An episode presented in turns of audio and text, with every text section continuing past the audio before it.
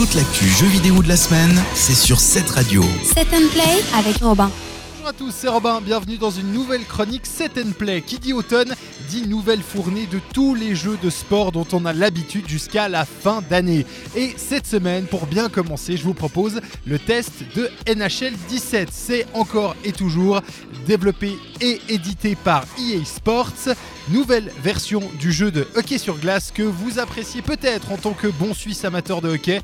Eh bien, qu'est-ce qu'il y a de nouveau Alors, première chose qui frappe, c'est les menus. Enfin, ils sont clairs, ils sont blancs, on a le retour de la vraie musique et ça, ça fait plaisir. Deuxième chose qui saute aux yeux, c'est la quantité faramineuse de contenu. On a bien sûr le mode Ultimate Team qui est toujours présent, on a bien sûr le mode devient pro, on a un nouveau mode de draft qui est disponible sur internet et puis la vraie grosse nouveauté de cet épisode, eh c'est le mode franchise qui correspond un petit peu au mode GM qu'on connaissait euh, jusqu'à présent, mais là grosse grosse nouveauté puisque vous allez pouvoir gérer tout de A à Z. Le budget des joueurs bien sûr, mais également le budget publicité, les soirées spéciales de votre club, le merchandising et bien sûr les infrastructures du club. Vous allez donc pouvoir améliorer les stands, les parkings, la boutique et gérer objet par objet le prix que vous voulez. Vous voulez faire le café le plus cher de la ligue à près de 6 dollars c'est possible. Vous voulez faire la pointe de pizza à 2,50$, c'est également possible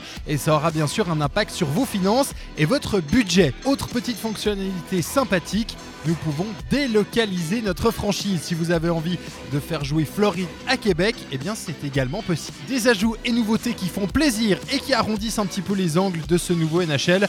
Le problème, c'est au niveau du gameplay. Ce n'est pas vraiment un problème, le gameplay a toujours été excellent dans cette série, mais le problème cette année, eh c'est qu'on note assez peu d'évolution.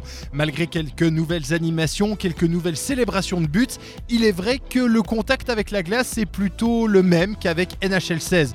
Le problème est donc assez vite résolu car on est vraiment devant un très bon jeu de hockey sur glace qui vous fera très certainement passer de très très longues nuits devant votre console. Si vous êtes donc fan de hockey sur glace et de sport en général, eh bien c'est un achat à conseiller. Maintenant, si vous avez NHL 16 et que l'aspect gestion poussée du club ne vous intéresse pas, cet achat est peut-être moins indispensable. Voilà pour cette chronique, merci de l'avoir suivi. Vous pourrez la retrouver, elle et toutes les autres, en podcast sur le site de cette radio. Et nous on se retrouve donc la semaine prochaine pour une nouvelle chronique jeux vidéo. Set and Play sur cette radio.